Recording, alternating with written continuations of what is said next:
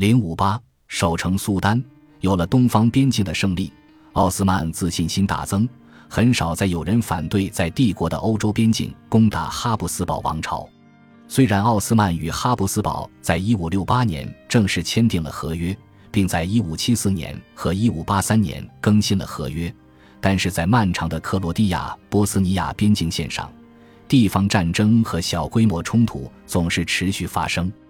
哈布斯堡政权不停抗议当地奥斯曼武装的突袭，也重新调整了边境防卫部队以保护人民，但是仍迫切地想要维持和平。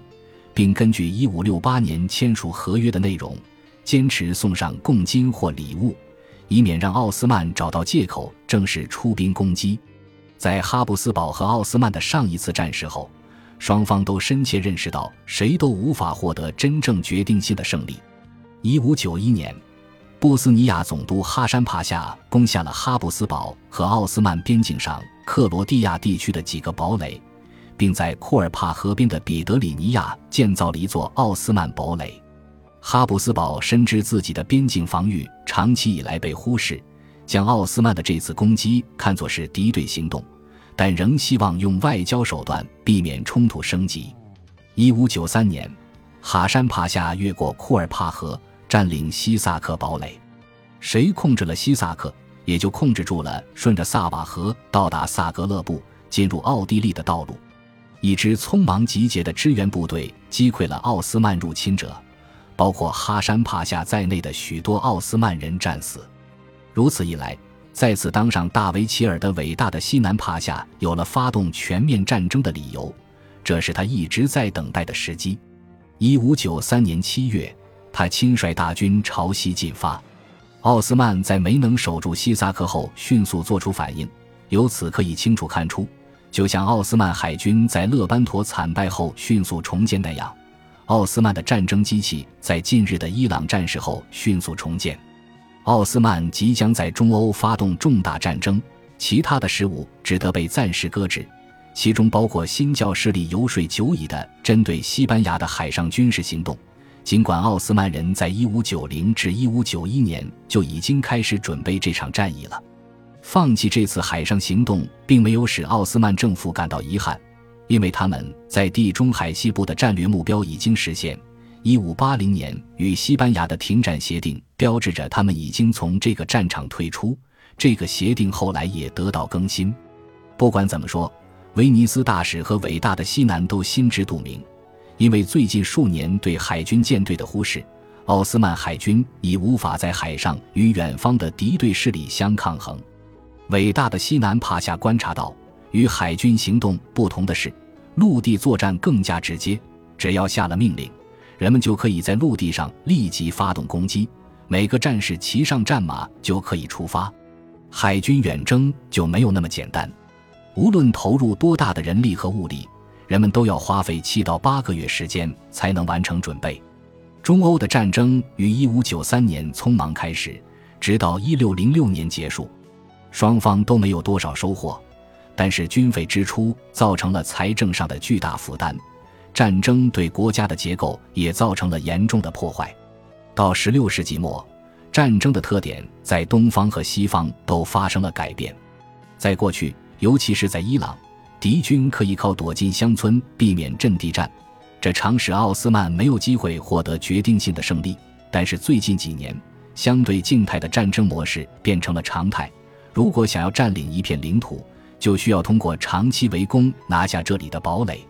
从1568年停战后，在哈布斯堡和奥斯曼的边境上，哈布斯堡和他们的支持者就为保护腹地不被敌人入侵，建立了一系列堡垒，并躲在堡垒里面。他们的对手奥斯曼也采取了类似的措施。在这条国界线的中间部分，哈布斯堡这边有瑙吉考尼饶、杰尔、科马罗姆。新扎姆基和埃格尔，与之遥遥相对的是奥斯曼的西盖特堡、塞克什白堡、布达和埃斯泰尔戈姆。后面是从贝尔格莱德到蒂米什瓦拉的第二道弧形堡垒防线。奥斯曼、哈布斯堡和匈牙利在十三年漫长战争中的德语诗显示，这是一场消耗性的、没有结果的战争。战争在前两年毫无进展。一五九五年初，苏丹穆拉德三世去世，他二十九岁的儿子顺利继位。穆罕默德三世继承的是个混乱不堪的国家，而且很明显，他迫切需要制定新的战略，以提升苏丹和帝国的声威。在一次由大维齐尔伟大的西南帕夏主持的会议中，与会者决定，虽然新任苏丹毫无军事经验，但是他必须率军亲征。这与最近几十年的做法完全不同。从1566年苏莱曼亲征后，再也没有任何一位苏丹上过战场。伟大的西南帕夏在1596年4月去世。6月，奥斯曼的帝国陆军出发，支援守在前线的部队。他们的目标是夺下埃格尔城堡，它位于奥地利到特兰西瓦尼亚的必经之路上。后者与摩尔达维亚和瓦拉吉亚都要依靠哈布斯堡王朝的保护。埃格尔城堡最终沦陷。奥斯曼和他的克里米亚鞑靼援军在十月二十五日在麦泽凯赖斯泰什附近的平原上遭遇特兰西瓦尼亚军和哈布斯堡王朝的主力部队。这是一场非常激烈的野战，也是这次战争中的唯一一次。奥斯曼依靠它，最终获得了战役的胜利。最初，他们看似要战败了。在哈布斯堡军队劫掠奥斯曼营帐时，奥斯曼的猛烈攻击逆转了局势。但是，苏丹并不喜欢军队总司令这个身份。他和他的新任大维齐尔达马德伊布拉辛帕夏说：“他应该回到伊斯坦布尔。”人们不得不敦促他坚守阵地。穆罕默德还带着英国驻奥斯曼宫廷大使爱德华巴顿爵士一起来到战场，让他陪着哈布斯堡大使一起面见苏丹，并且要确保他和随从被安全护送回自己的领土。巴顿的秘书托马斯·格罗弗记述了奥斯曼在损失最惨重的一场小规模战斗后的情景。